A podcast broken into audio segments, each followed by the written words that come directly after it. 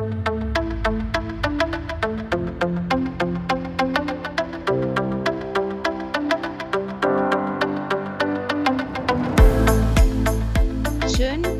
dass du da bist. Das ist deine Zeit, Zeit für dich. Wir sind Nicole und Bianca. Zwei Frauen im besten Alter, mitten im Beruf, mit großen Kindern, mitten im Leben eben. Wie oft sagt man zu sich oder zu anderen, oh, ich habe keine Zeit, Entschuldigung. Hier laden wir dich ein, an einer kleinen Auszeit mit uns teilzunehmen. Wir reden über alles, alles, was die Frau im besten Alter bewegt, umtreibt, interessiert oder sie vielleicht noch gar nicht wusste, dass es sie interessiert. Heute haben wir für dich Folgendes dabei.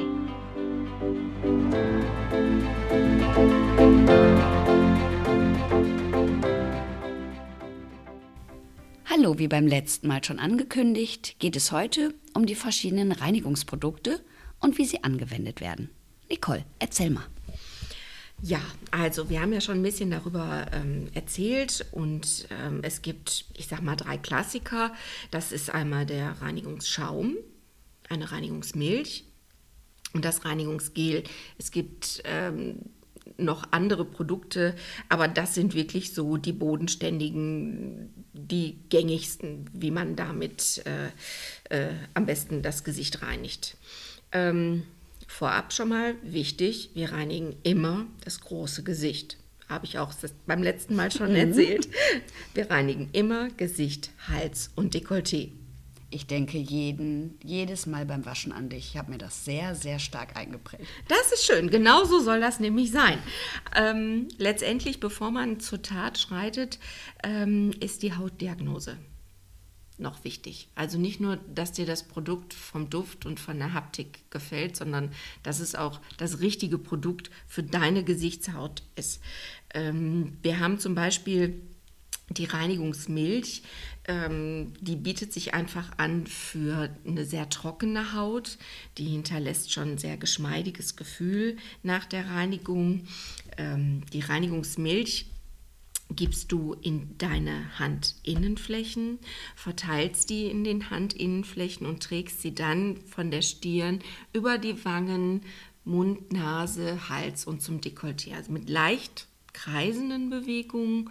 Ähm, ja, ich will nicht sagen, dass du sie einmassierst, aber schon, du willst es ja säubern in Anführungsstrichen. Und gleichmäßig verteilen wahrscheinlich. Genau, ne? und gleichmäßig verteilen. Du kannst die ähm, Reinigungsmilch nicht nur mit einem Tissou abnehmen, ähm, sondern auch mit einem, ähm, ja, ich sag mal, nebelfeuchten äh, Waschtuch, dass es nicht ganz so nass ist, weil was dann übrig bleibt, ist nur so ein schmieriger Film. Mhm. Also schon schön abnehmen, aber nicht zu nass. Dann haben wir das Reinigungsgel. Das Reinigungsgel bietet sich an für eine Haut, die fettig oder leicht ölig ist, eine Haut, die zu Hautunreinheiten neigt. Ähm, das zeichnet sich gerade in der Stirn oder auf den Nasenflügeln ab. Das ist eine sehr großporige Haut, medizinisch ähm, auch Seborrhoe genannt. Ähm, findest du aber noch mal genau beschrieben, zum Beispiel auf der Seite im Internet unter gesundheit.de. Da sind alle Hauttypen auch noch mal sehr ausführlich beschrieben.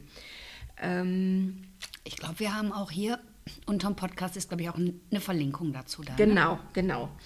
Ähm, das Reinigungsgel wirklich mit Bedacht verwenden, weil es hinterlässt schon mal gerne das Gefühl, dass die Haut sich wahnsinnig spannt mhm.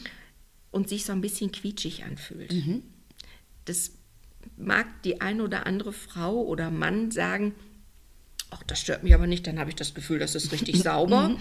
Aber mit Bedacht, weil du musst irgendwann das auch wieder ausgleichen. Du entnimmst der Haut schon die Feuchtigkeit und das geht eigentlich nur dann besonders gut, wenn sie eben von Hause aus schon fertig ist. Ansonsten nicht so schön. Dann haben wir den Reinigungsschaum. Das ist so Everybody's Darling, finde ich immer. Ähm, du kannst den ganz toll in die leicht angefeuchteten Hände geben. Drei, vier Pumpstöße reichen schon aus. Und auch hier gleichmäßiges Verteilen, Gesicht, Hals und Dekolleté. Das Schön- große Gesicht. halt. Genau, das große Gesicht. Ähm, du schäumst das ein bisschen auf, verteilst das gleichmäßig, dass auch wirklich an den Haaransätzen das Make-up mit, mit abgenommen wird.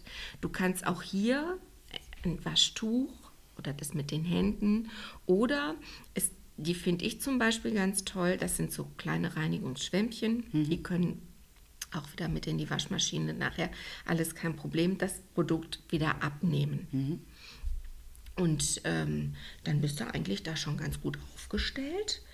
Ähm, ich habe noch einen Tipp für die wasserfeste Mascara.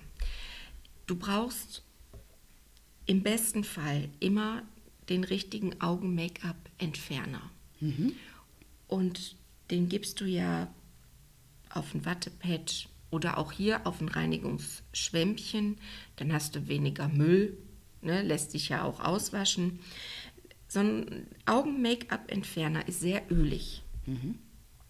Und jetzt nicht große Kapelle, alles was geht. Wir reiben das Produkt mal richtig Mal richtig ab. mal richtig ab. Zum einen äh, verteilt es sich im Auge, das ist schön, dann ist der Blick nachher so ein bisschen verklärt oder das Auge tränt und das ist eben nicht gut, sondern wirklich sanft. Auch hier sanft. Wir wollen das Produkt nicht im kompletten Gesicht verteilen, sondern wirklich vorsichtig die wasserfeste äh, Mascara so abnehmen. Oder äh, es gibt auch viele Frauen, weiß ich aus Erfahrung, die sagen, ich fühle mich einfach besser, wenn ich vorab schon mal das Augen-Make-up mit einem Augen-Make-up-Entferner runternehme. Aber auch da entscheidet einfach ähm, die Haptik und das Hautgefühl, was einfach hinterlassen wird. So, wenn der Reinigungsvorgang, sage ich jetzt mal so, das große Gesicht gereinigt ist, das Make-up ist runter, ist es ein Muss, mit einem Gesichtswasser abzuschließen. Warum?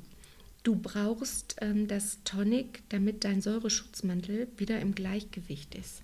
Was passiert, wenn es nicht im Gleichgewicht wäre? Du irritierst die Haut unnötig. Und einfach der pH-Wert wird wieder hergestellt. Es gibt mittlerweile auch hier und da Produkte, so zwei in einem, weiß ich nicht. Das ist Geschmackssache, meins ist es nicht. Ich liebe das Tonic, weil ich dann auch den Abschluss der Reinigung habe und automatisch meine Haut für den nächsten Schritt, für den nächsten Pflegeschritt vorbereitet habe. Hast du denn eigentlich so ein, hm, so ein extra frische Kick für die Zuhörer? Ah, genau, ja, das ähm, finde ich ähm, eine ganz schöne Sache. Und zwar oft, man kommt von der Arbeit oder hat einen stressigen Tag, ist abends noch eingeladen und die Augen sind ein bisschen müde. Der Blick ist so ein bisschen schon, ja, schläfrig.